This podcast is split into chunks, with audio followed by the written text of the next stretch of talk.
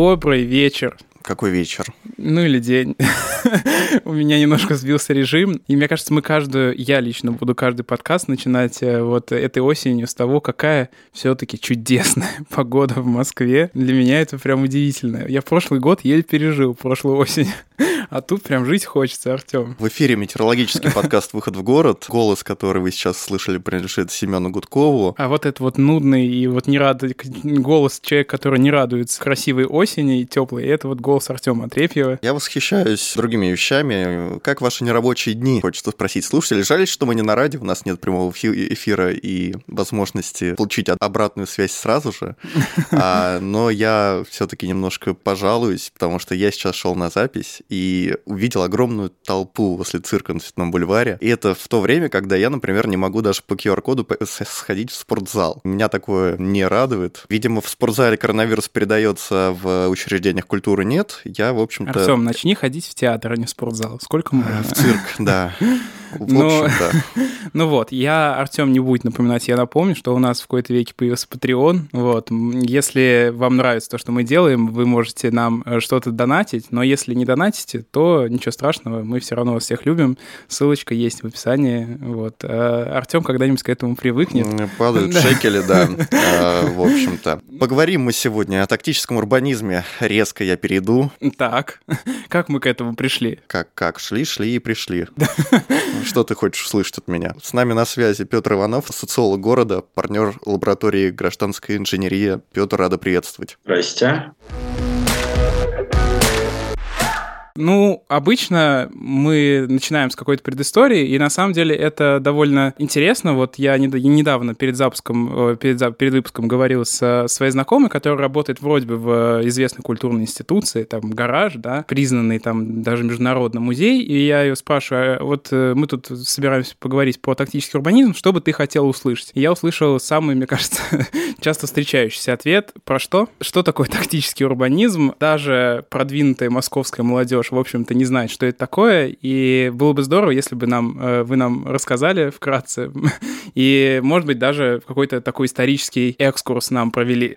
Ну, что такое тактический урбанизм? Здесь можно по-разному отвечать, а, вот, но если отвечать кратко, то это какие-то временные или кратковременные практики в городской среде, которые выражаются, ну, как правило, когда мы говорим о тактическом урбанизме, в появлении какого-то предмета в городской среде, вот, но это может быть не обязательно предмет, это может быть человеческая практика. Вот, а дальше начинается сад расходящихся тропок, потому что тактическим урбанизмом что только не называют. А вот, и, например, да, там многие художественные практики называют тактическим урбанизмом, хотя я тут э, не соглашусь, вот, мне это не близко, а вот, потому что мне кажется, что художественная практика – это художественная практика, да, она должна вызвать у нас какие-то переживания, там какие-то размышления, в общем, что у нас там должно вызвать искусство, но дальше она заканчивается, как вот спектакль закончился, мы получили свои эмоции, разошлись, вот, и на этом, наверное, все закончилось. Вот, хотя, конечно, можно фантазировать на тему того, как это влияет на человечество, как это влияет на нашу рефлексию, как это влияет на общественные процессы и так далее, вот, но мне такой подход не близок, да, то есть мне кажется, что, ну, это, да, какая-то кратковременная художественная практика в городской среде, ну, можно назвать тактическим урбанизмом, но зачем? Вот давайте мы будем называть это художественной практикой. Вот, а другое дело, когда мы говорим о тактическом урбанизме в контексте того, что, ага, вот есть тактический урбанизм, а стало быть, есть стратегический урбанизм. И на этом развлечении мы пытаемся определить, что же такое тактический урбанизм, и говорим о том, что тактический урбанизм – это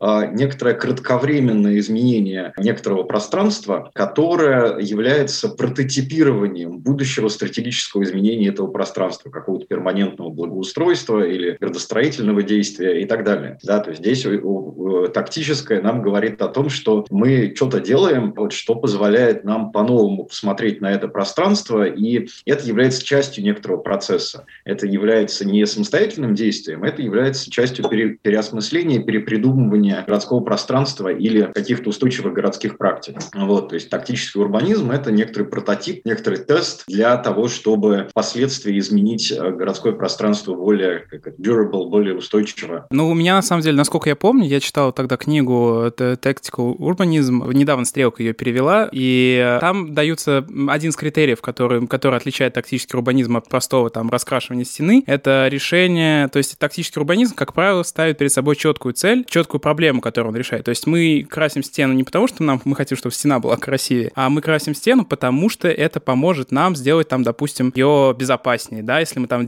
ставим свет дополнительный, то это там помогает обезопасить территорию и так далее. То есть есть какая-то цель, которую мы решаем, и есть э, инструмент, собственно, тактический урбанизм. Ну, в этом, мне кажется, кроется различие между там художественными практиками и тактическим урбанизмом, потому что когда мы хотим, чтобы было красиво, это уже художественная практика. Когда мы решаем какую-то задачу, это тактический урбанизм. Но в городе тоже сложно отличить задачи по бьютификации и задачи по какому-то еще изменению. Вот бьютификация тоже вполне себе городская задача. Вот, то есть, когда мы приходим к людям, которые делают некрасивых лебедей из покрышки, обучаем их дизайну для того, чтобы они сделали красивые скульптуры из покрышек, то это тоже тактический урбанизм. Но это про лебедей из покрышки, теперь это самый модный тренд э, европейский последние, последние несколько, там, я не знаю, может быть, полгода, год. Все начали вдруг открыли для себя возможность сделать лебедей из покрышек, и хочется сказать, ребята, да, мы уже через это прошли. Окей, а тогда такой вопрос. Это новая какая-то история, вот тактический урбанизм, или это там практиковалось более-менее всегда, просто это так не называли? Ну, как сказать, в каком-то смысле э, люди всегда это практиковали, да, то есть в каком-то тестовом режиме что-то попробовать и посмотреть, что получится, вот, это вообще некоторое универсальное свойство человеческой натуры, экспериментировать. Вот, но как бы как тактический урбанизм это начало звучать с тех пор, как у нас появилась концепция Лефевра «Право на город», да, то бишь это примерно 70-е годы, а вот, и когда начали развиваться всяческие левые рассуждения на тему того, что город необходимо переприсваивать, город необходимо перепридумывать, и дискурсивная власть над городом – это дико важно. Вот, и поэтому мы должны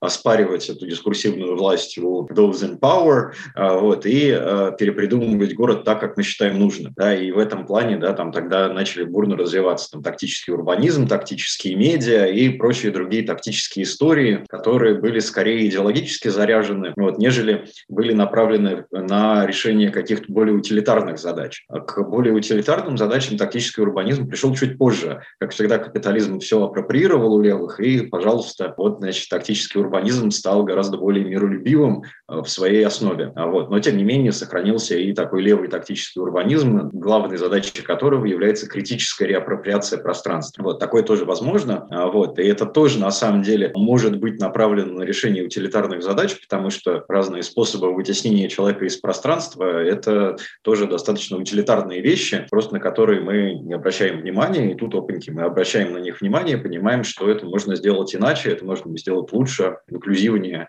и так далее. Я опять эту историю, вот я когда готовился к своей э, магистрской, мне просто очень сильно запала одна история. Значит, в, Америке есть такой зонинг, как он называется, стимулирующее зонирование, когда вы, вам разрешают там построить выше, но вас как бы обязуют сделать какое-то общественное пространство. И что делают американские миллиардеры? Да, они делают это общественное пространство, но делают его настолько неудобным, э, страшным и, в общем-то, не френдли абсолютно, что никто там, естественно, никогда не находится, и формально требования выполнены, но и они себя не обидели и, в общем-то, добились своего. То есть это тоже такой инструмент установления власти над пространством, мне кажется. Но это не тактический урбанизм вообще ни разу.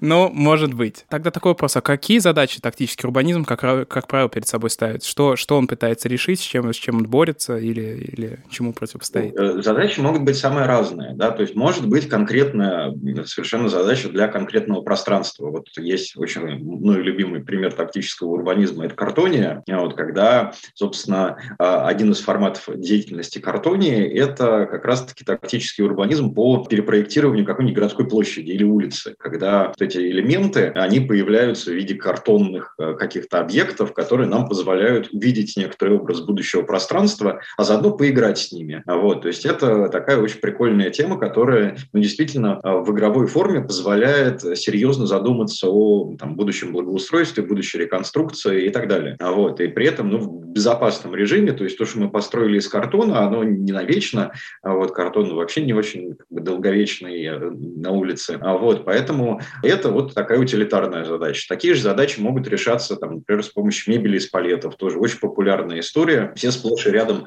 устраивают тактический урбанизм из палетов, смотрят, как люди этим пользуются, пользуются ли, в каких местах, в каких участках пространства. И дальше вот, это вот этот эксперимент становится некоторым вдохновением, некоторой основой для уже работы архитекторов, которые, исходя из опыта вот этих самых э, палетных э, предметов мебели и благоустройства и прочего, принимают свои уже архитектурные решения. Вот. То есть это может быть такая задача. Это может быть задача, скажем так, в рамках рамках какой-то городской идеологии, с одной стороны, а с другой стороны, в рамках благоустройства конкретного пространства. Вот мне очень нравится практика The Pavement. Это, в общем, буквально, как это на русский сложно перевести, э, расплиточивание, э, распокрычивание. Вот. Но, в общем, идея в том, что есть значит, группа энтузиастов, которые придумали эту практику, которые исходили из того, что в городе у нас слишком много покрытий, слишком много плитки, слишком много асфальта, и это полный отстой. Люди не пользуются таким количеством плитки, таким количеством асфальта.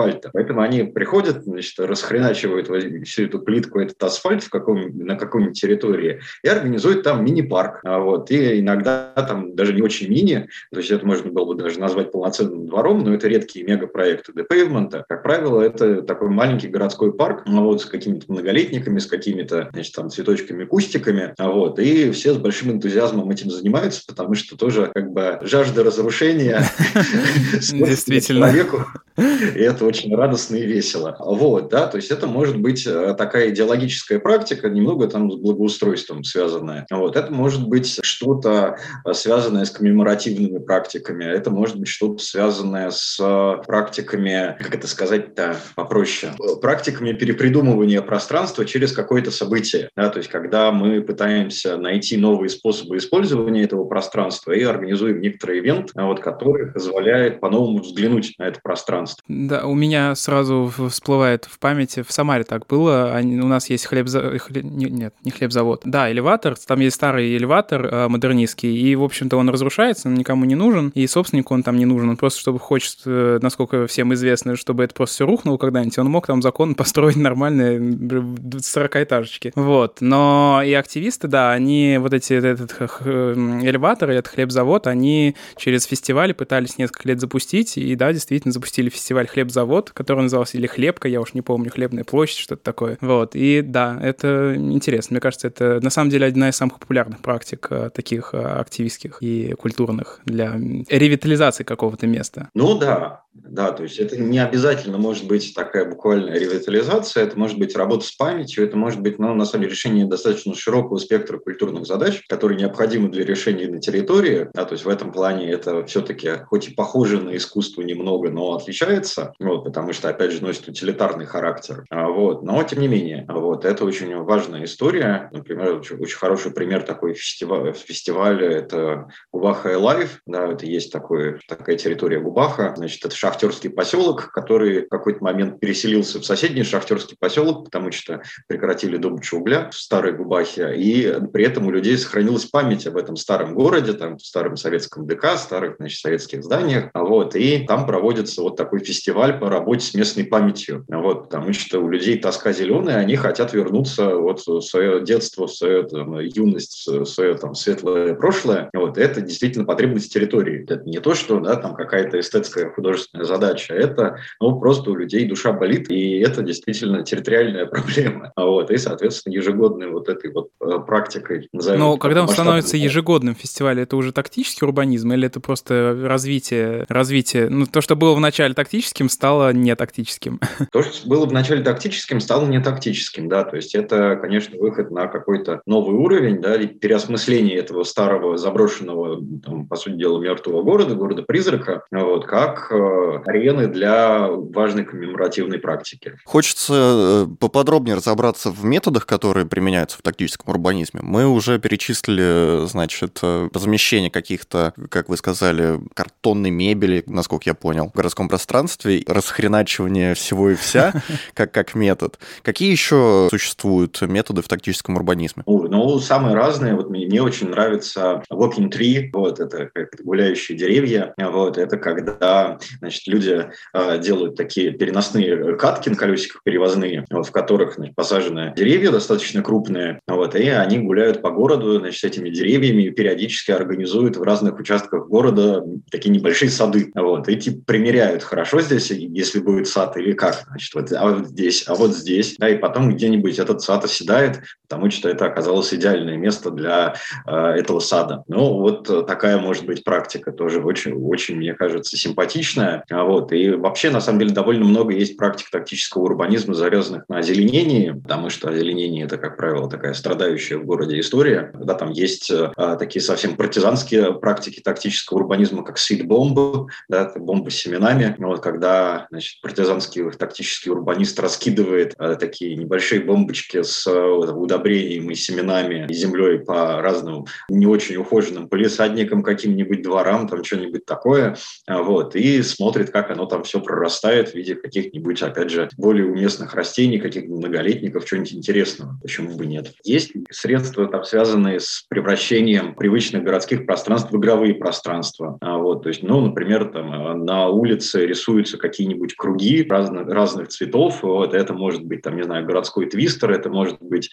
городской учебник по танцам, это может быть просто какая-то прикольная штука, которая превращает недружелюбное для детей пространство в пространство, в котором можно играть. Вот, то есть тут ну, просто с помощью краски мы напоминаем о каком-то важном элементе, который может быть в городском пространстве, но не появляется. А дальше это может институализироваться, то есть, опять же, да, там те же вот эти круги на покрытии могут превращаться в какой-нибудь там ежегодный городской фестиваль игр на дороге или танцев на дороге. Вот, то есть это тоже такая вещь, которая э, может э, обладать потенциалом увековечивания, да, но начинается все. Да. Мы сейчас э, разговариваем, и складывается ощущение, что, в общем-то, тактический урбанизм — это вещь, которая находится на грани закона. Ну, то есть как-то нас всех, э, во всех странах, я думаю, более-менее, нас всех с детства учат, что там закон нарушать нельзя, есть правила, следуй правилам, а тут мы говорим, что вот такие классные ребята ходят и рисуют дополнительные порусы или стирают, например, на дорогах, рисуют не некоторые площади, вообще расфигачивают э, плитку, и мы считаем, что это правильно здорово. И как бы вот возникает вопрос, всегда ли вот тактический урбанизм это что-то про нарушение каких-то правил? И почему так, если, если это так? Ну, вот сложно сказать, потому что, опять по всей России можно наблюдать огромное количество тактического урбанизма, который реализуется, например, под эгидой там, молодежной политики или под эгидой каких-нибудь еще там структур, которые занимаются поддержкой социальных э, проектов, э, молодежных проектов. А, вот, когда появляются вот эти самые там мебели с палетов в каком-нибудь пространстве а, вот, для молодежи, там, ну, что прикольно. А, вот, и это вполне себе легализованная да, то есть это деятельность даже некоторого органа государственной власти, муниципальной власти, в разных случаях по-разному, санкционированная, и все хорошо происходит. Да, там тот же депривмент, он происходит не в партизанском режиме, да, то есть э, те, кто ломают это покрытие, они это согласовывают либо там, с муниципалитетом, либо с э, собственником территории, то есть это все, как правило, находится в легальной рамке. Вот. Но, конечно, есть и партизанские практики, то есть когда это происходит в нелегальном режиме, когда это происходит под покровом ночи, ночи, ну, там какой-нибудь, да, там вот у нас появился такой термин, как партизанинг, а вот это наше как бы, российское открытие, вот, и мы стали партизанингом называть, ну, на самом деле, значительную часть тактического урбанизма и часто даже путаем, да, как раз любой тактический урбанизм с партизанингом. Все-таки партизанские практики, они подразумевают вот как раз действия даже не на грани, а за гранью закона, например, там, нанесение новой э, разметки на дорогу, да, там какого-нибудь нового э, перехода, да, там новой зебры, хотя Хотя, ну, понятное дело, что зебра – это вообще вещь серьезная, которая требует согласования там, с ГИБДД и так далее. И новая, как бы, вот эта вот самая зебра, которая не является легальной, она, конечно, а, вообще вещь опасная с точки зрения ГИБДД, потому что она не имеет соответствующего описания, и а, в случае там какого-то дорожно-транспортного происшествия с участием пешехода, пешеход будет неправ, потому что он не по зебре проходил, а почему-то нарисованному на асфальте. Вот, да, то есть это такая противоречивая история, хотя тоже это может быть некоторым тестом. А вот, то есть, например, я общался, вот когда еще в Беларуси все было относительно неплохо, с Минским ГАИ, госавтоинспекцией, вот, и там они в режиме тактического урбанизма тестировали, например, велопереходы через дорогу. У них не было вообще никакого описания в правилах дорожного движения, что такое велопереходы. Они просто их нарисовали и начали смотреть, а как люди ходят, вот как это работает. Да, и дальше на основании того, как они изучили, как люди пользуются вот этой вот внезапно появившейся разметкой, не имеющей никакого юридического смысла, они написали ПДД. Да, то есть вот тактический урбанизм на службе госавтоинспекции, это, по-моему, очень круто и правильно. Звучит интересно, да.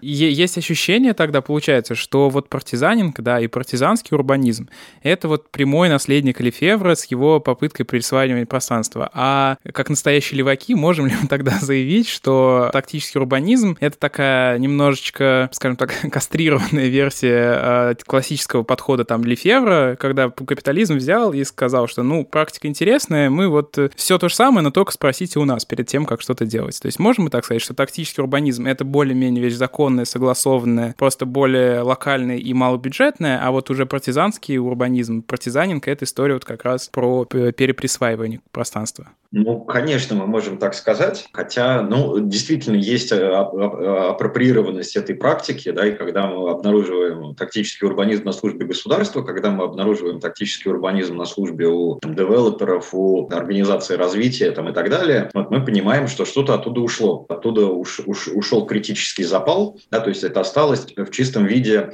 экспериментом, да, какой-то тестовой интервенцией в там, спирали инноваций, абсолютно там, классической для бизнес-структур культур, например. Вот. И ну, что, что мы с этим можем поделать? Да, с этим мы можем поделать только какие-то более радикальные способы переприсваивания пространства. Тот же, например, какой-нибудь нелегальный депейвмент, как это организовать, ума не приложу, но наверняка настоящие тактические урбанисты смогут найти какие-то решения в этой области. Но мы ни к чему не призываем. Не нужно разбирать асфальт, дорогие слушатели.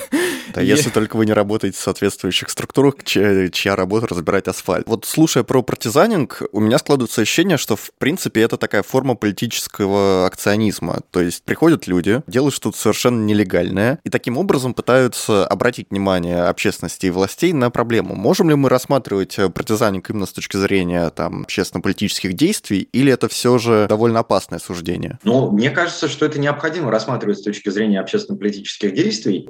Это действительно да, некоторый критический взгляд на общую конструкцию общего блага, только в данной ситуации общим благом выступает городское пространство. Да, то есть это ну, такой чуть суженный э, критический подход, вот я бы так сказал, сфокусированный на конкретном объекте. Ну, вообще, да, конечно, мне кажется, у России, там, новой России богатая история такого политических э, художественных заявлений разного рода. Ну, по крайней мере, я не слышал об уголовных делах, связанных с тактическим урбанизмом. Мне кажется, это уже хорошо.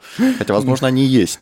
Кто, же, кто, кто знает, может быть, мы просто об этом не слышим. Кстати, вот о России. Петр, а вы можете нам рассказать какие-то действительно интересные примеры разных видов вот тактического урбанизма? То есть, что была проблема, там проблема А, сделали такой-то, такой-то, таким-то подходом и получили такой, такой-то результат. Или это работает не всегда? Или это работает только за рубежом? Не, ну у нас это тоже вполне работает. Вот у нас в практике была, значит, такая история, что мы проводили школу городских интервенций, вот, и одна из групп действовала на территории будущего арт-кластера, какого-то художественного кластера, значит, на, рядом с заводом, в общем, с бывшим заводом фотопленки, который находится на задах завода, переделанного, значит, в торговый центр. Вот, естественно, завод, переделанный в торговый центр, обладает двором-парковкой внутренним, вот, и, соответственно, двором-парковкой обладает вот этот самый бывший завод фотопленки. Вот, и там все запарковано, все, значит, это.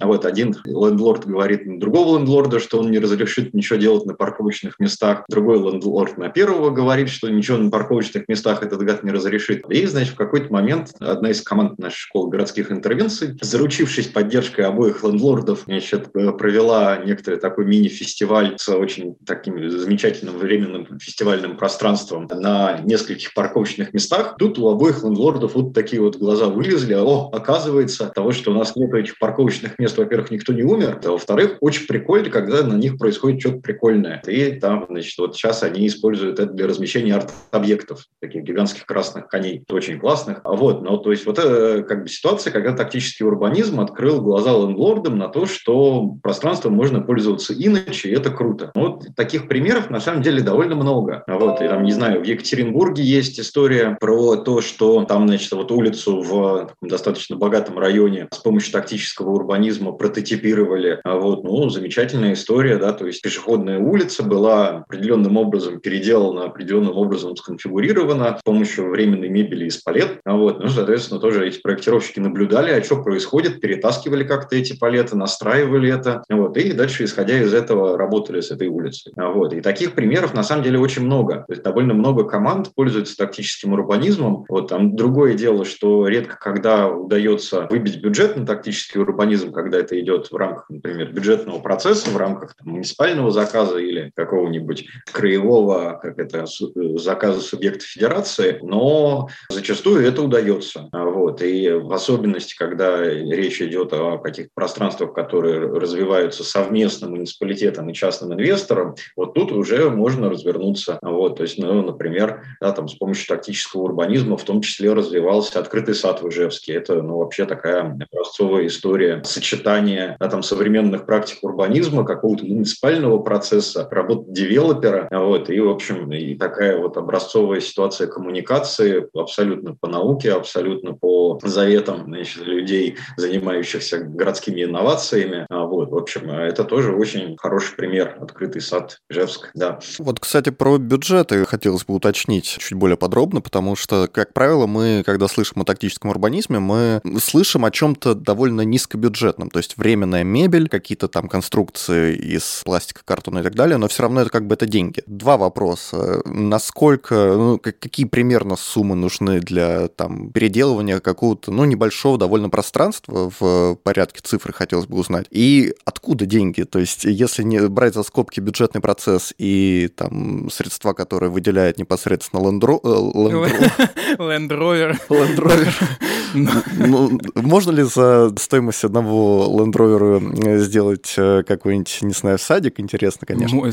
За стоимость Land Rover можно сделать, я думаю, достаточно, достаточно приличное количество пространств, зависит, от твоих предпочтений. Ну да, мне да. кажется, вопрос в том, что сколько, сколько нужно... денег и кто дает. Ну, как сказать, все зависит от цели и задач, да, зависит от пространства, зависит от материалов, зависит от того, что хочется потестировать. Вот, то есть, ну, э, как бы, если мы делаем это из палет, то надо ориентироваться на стоимость палет, но при этом тоже палеты можно, э, как правило, найти за бесплатно, то есть э, на каких-нибудь складах, каких-нибудь типографиях, вот там этих палет сколько хочешь, а, вот, и, соответственно, ну, они могут на благое дело отдать просто так, вот, ну, то же самое с краской, то же самое с какими-то еще элементами. Это может стоить от нуля до, там, я не знаю, опять же, зависит от пространства, но там, скажем, какие-нибудь истории, вот типа там этой истории с конями и фестивальчиком, вот, это, ну, за глаза на это хватило, по-моему, тысяч 15.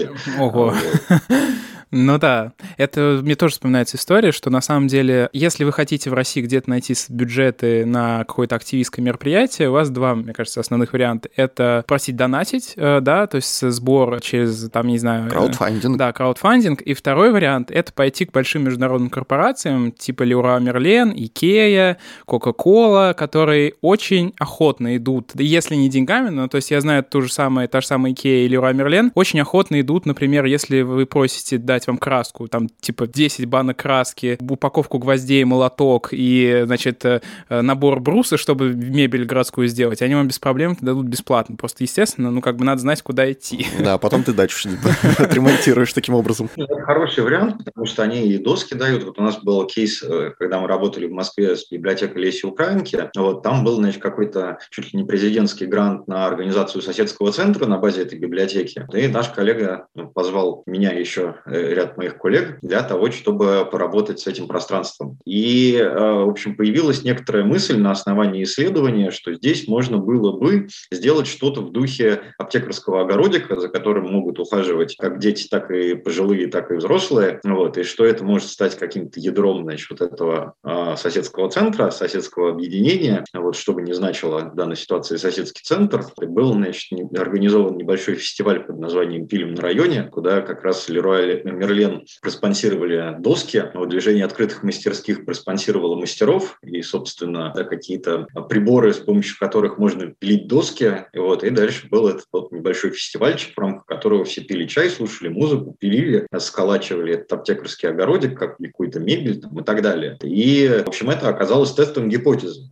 Да, там могут люди объединиться вокруг идеи аптекарского огородика. Но оказалось, что ничего так, ничего так, вот, даже объединяются. Вот, то есть и тест в этом плане оказался успешным. Но тут тоже, да, это пример того, что Леруа с большим удовольствием поддерживает такие мероприятия. Вот, но я бы все-таки не списывал со счетов и наши органы государственной и муниципальной власти. Я не знаю, на самом деле, это по разным городам очень по-разному, но, например, в Красноярском крае и в Красноярске очень хорошо с этим работает Департамент молодежной политики. Вот внезапно молодежная политика – это не какие-то странные патриотические организации, а вот это действительно поддержка разных молодежных проектов, которые в том числе подразумевают увлечение тактическим урбанизмом, как некоторой молодежной практикой, которая может э, работать в том числе на коммуникацию молодежи с более старшими какими-нибудь архитекторами, планировщиками и так далее. И тоже есть примеры очень интересных ситуаций, когда это происходило и дальше работало. Если больше возвращаться все-таки не к такому, знаете, согласованному тактическому урбанизму, а вот именно к партизанскому урбанизму, да, который наследник Лефевра у нас, есть ощущение, что эта история вообще привычка к протесту как форме заявления своего политического, да, то есть своего политического представительства, это какая-то, в общем-то, демократическая практика, как мне кажется. И там в Европе, ну, протестами никого не удивишь. Вот меня знакомый вчера писал, что он застрял, в, значит, на три часа в Милане, потому что там протест идет за, из-за того, что там э, большая двадцатка приехала. То есть никого, не просто люди ну, перекрыли люди город, ну, господи, с кем не бывает. У нас же и в целом, мне кажется, в авторитарных таких государствах достаточно протест как форма политического заявления довольно вещь радикальная. И в этом смысле кажется тогда, что будет ли работать у нас вообще вот эта форма, то есть если у нас есть какая-то проблема, да, условные пешеходные переходы, там, вот в Москве была проблема, в какой-то момент начали стирать пешеходные переходы. И активисты начали, ну, делать какие-то, э, там, они начали иногда рисовать эти переходы, они начали там какие-то пометки, типа, пишите сюда в Дептранс, жалуйтесь и так далее. То есть э, они начали делать какие-то не совсем законные вещи, как в,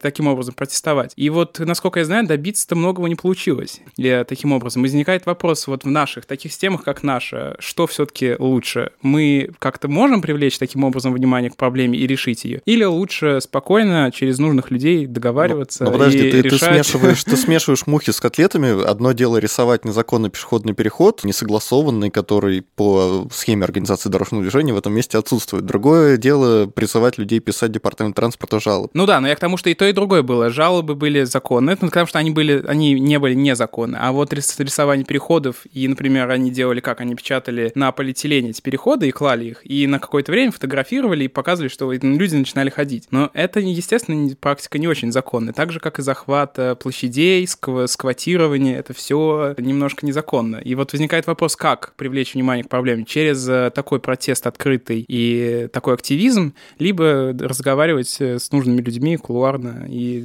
и все. В каком случае проблема будет решена? Мне кажется, что это зависит от степени свободы в конкретно отдельно взятом регионе, там, отдельно взятом городе. Вот, то есть это может работать по-разному. Да? То есть вот в том же Красноярске был пример, значит, вот, который простимулировал э, занижение пешеходных переходов, когда значит, вот инвалид-колясочник с кувалдой значит, э, приехал э, и разбил бордюр, который мешал ему ездить в поликлинику. Все это там снимали, показывали. Вот, и дальше мэрия такая, о, ну, наверное, это плохо, наверное, надо делать занижение. Вот, и сейчас, ну, с точки зрения безбарьерной среды, Красноярск очень даже неплохо да, там, в сравнении с многими другими городами. Но эта акция как-то повлияла, наверное, да, с, одной стороны. С другой стороны, а может быть, какой вклад этой акции, да, там, а какой вклад общего тренда, что в России наконец-то начали понимать, что нужно делать заниженные бордюры. Сложный вопрос. Но в этом плане я бы сказал, что в России гораздо меньше степеней свободы, ну, в сравнении с Европой, вот, гораздо меньшая привычка к протесту и гораздо более негативная реакция на протест. Да, то есть протест не воспринимается как сигнал того, что что-то неправильно происходит в канцелярии, да, что нужно что-то менять. Протест скорее воспринимается как э, то, что ну, вот какой-то гад протестует против того общественного блага, которое мы ему щедро даем,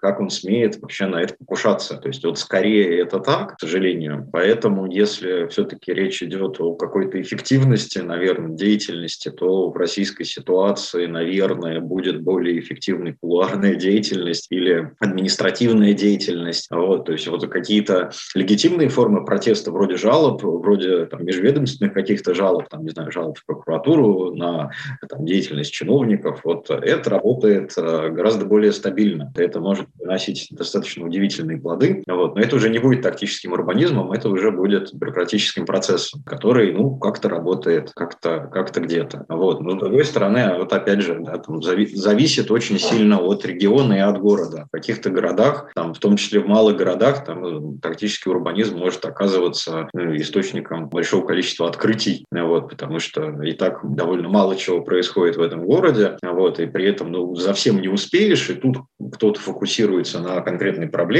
и становится понятно, что эту проблему надо решать. С точки зрения да, там, регионов, ну, не знаю, да, там, мне кажется, что с точки зрения степеней свободы, вот Красноярск очень даже, Красноярский край, вот, а там, скажем, в Татарстане бы не поняли, в Ижевске вы поняли, в Ижевске это может быть... Ну, то, ну, то есть, наверное, рекомендация такая получается у нас, что если вы хотите там играть в тактический урбанизм, то не делать слишком радикальных вещей и по возможности все-таки согласовывать и как-то проходить через этот административный барьер. Не идите наперекор властям. Ну, оценивайте степень свободы на вашей территории. Ну да, но если в среднем, мне кажется, все, все равно это совет будет универсальный. Но, ну да, окей, может быть, вполне в малом городе это и прокатит. Еще одну грань, я думаю, необходимо затронуть. У нас э, властные инициативы очень часто не находят там понимания, поддержки среди там простых горожан. Все, что делают власти, очень часто воспринимается в штыки. Хотели нарисовать там пешеходный переход, сводят автомобилисты. Не хотят э, нарисовать пешеходный переход, сводят пешеходы. У тактического урбанизма есть такая проблема, что жители не понимают каких-то решений и сталкиваются с группой интересов, э, то есть часть людей хочет сделать какое-то улучшение пространства там тактическим методом, методами, а часть выступает радикально против. И если да, то как с этим работать в принципе? Ну, как с этим работать, большой сложный вопрос, да, через участие, через привлечение людей, через включение их в обсуждение. Потому что понятное дело, что для многих людей все вот эти вот мебели с палета или что-нибудь картонное – это мусор, вот, который зачем-то вывалили на дорогое им пространство, вот, и который там стоит, значит, и весь такой не очень эстетичный, и весь такой недолговечный, и что это вообще такое? Лучше бы поставить поставили что-нибудь там из мрамора, вот, вот это был бы тактический урбанизм. А то тут э, и устроили свалку. То есть здесь важно действительно подключить людей к этой практике по возможности, по возможности дать им самим все это построить, по возможности дать им самим там, э, всем этим попользоваться, во все это поиграть, да, правильно скоммуницировать это в идеале. Но это не всегда получается, потому что, ну, опять же, всех людей не охватишь, в особенности в крупном городе это невозможно, если ты делаешь какой-нибудь дворовый тактический урбанизм или тактический урбанизм на каком-нибудь каком значимом пространстве в малом городе. Ну, это же немыслимая коммуникационная кампания. Ну, здесь, соответственно, надо это решать по ситуации. Но главный ответ – вовлечение, главный ответ э, – коммуникация и объяснение. Это, собственно, одна из проблем, за которую критикуется так, вообще подход токсического урбанизма, это как раз в том, что так иногда получается, что вот токсический урбанизм, как бы, как сказать-то... Тактический урбанизм, он урбанизм. Нет, он, э, тактический урбанизм направлен на решение проблем определенной группы людей. Там, условно, да, белые, цисгендерные ну, и, и, и, и, и так далее. Вот. А, и через вовлечение мы, наверное, можем как-то эти, эту критику отбивать. Я просто вспоминаю пример, я, к сожалению, не помню, в Таллине, по-моему, площадь переделывали какую-то знаковую, и тоже там сначала сделали токсическим, ну, токсическим методом, сделали какие-то разметку, сделали там места для сидения, то ли какой-то фонтан, что-то сделали, в общем, временные какие-то, временные украшательства, чтобы протестировать пространство, и вдруг вдруг поняли, как раз как реакция общества на это пространство, что люди не готовы, потому что эта площадь там была имени какого-то там борца за свободу страны, и вдруг люди сказали, что а что это мы вдруг будем здесь, э, значит, в гамаках лежать в центре города, в таком значимом месте, где у нас тут вообще за свободу боролись, и, насколько я знаю, там скорректировали значительно проект. Вот, это тоже как вариант э, того, как можно протестировать идею, и чтобы вас потом не убили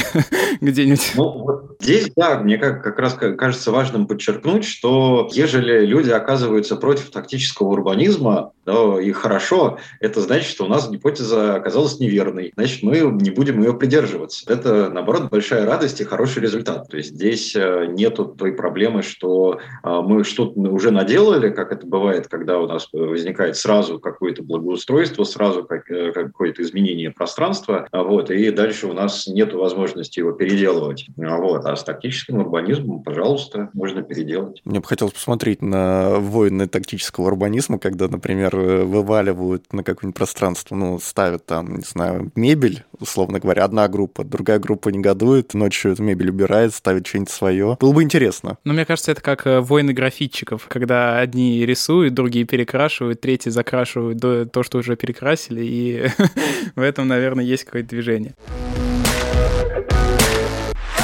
Ну, в конце мы обычно стараемся давать какие-то рекомендации мэру, э, властям нашим и активистам, которые могут там этот э, тактический, такти, урбанизм, тактический урбанизм да. в массы. Вот, Петр, если можете, вот представьте, что я обычно я играю роль такого активиста, ну, у которого нет особенно денег, но он знает, что есть какая-то городская проблема, которую я хочу решить. Вот э, как я могу это сделать с помощью тактического урбанизма? Там нужно понимать, что тактический урбанизм – это тест гипотезы. Вот, да? То есть если давать какой-то совет мэру, примеру, то а, речь, наверное, идет о том, чтобы объяснить там, департаменту архитектуры или департаменту благоустройства или whatever называется ваш департамент, который занимается благоустройством, вот в разных городах по-разному, что можно включать в работу над пространством инструмент тактического урбанизма. И для этого понадобится, может быть, межведомственное взаимодействие с департаментом молодежной политики, может быть, какой-то разговор с Центром поддержки некоммерческих организаций. Опять же, ну, мало ли, кто в вашем городе выдает гранты, которые можно потратить на тактический урбанизм. И дальше,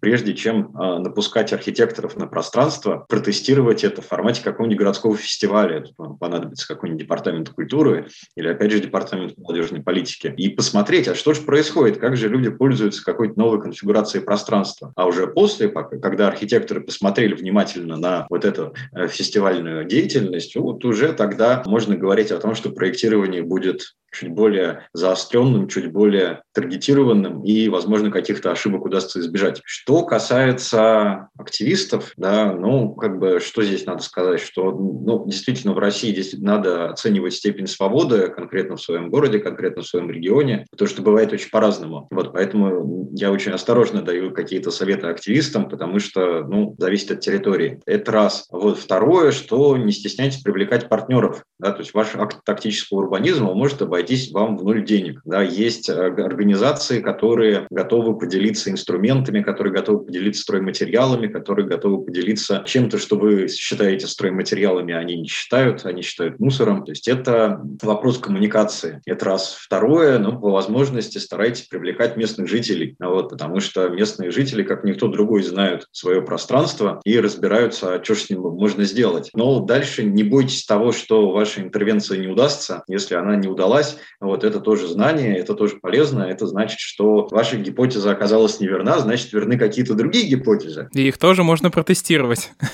Да, вот. Ну и дальше следующее, что не стесняйтесь коммуницировать с бизнесом, не стесняйтесь коммуницировать с органами власти. Возможно, они давно ждут чего-то вроде тактического урбанизма. Просто не знают, как что это есть, и оно так называется. Да, или не знают, с кем это можно делать, потому что сами они э, не очень понимают, как это делается. Вот. Ну и последний момент, что как бы, если вы э, такие ради... Э, хотите заниматься радикальным тактическим урбанизмом, то очень хорошо иметь в партнерствах какого-нибудь, каких-нибудь менее радикальных урбанистов, потому что тогда ваши радикальные, ваши радикальные высказывания смогут быть впоследствии прагматически использованы для более устойчивого изменения городского пространства. То есть вот власти посмотрят на этих радикалов, ужаснутся, а тут придут такие приятные люди в пиджачках и в галстучках и скажут, ну, конечно, вот так вот слишком радикально, а давайте вот так. Вот. И тогда как бы это будет не только художественное высказывание, не только критическое высказывание, но и польза для общественного блага.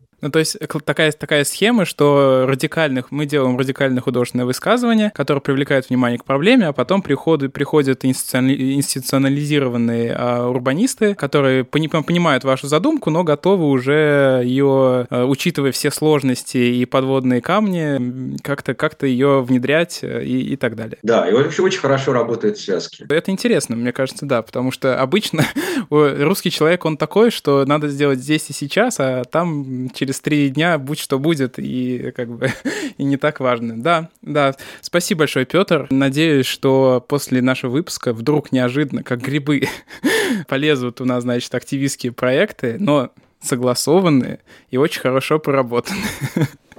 Это вот. важная ремарка, да. Петр Иванов у нас был сегодня в гостях, Сол города. Все, спасибо большое, Спасибо Петр. большое. Спасибо. Что вы нам сказать под конец нашим слушателям? Еще такого хорошего? Я не знаю, что хорошего. Просто жизнь прекрасна, да. Помните, что всегда можно сделать что-то а, без большого бюджета. Главное, как мне кажется, иметь хорошую команду. И прямые руки. Даже руки не обязательно. Ты можешь просто нанять того, у кого хорошо вставлены руки.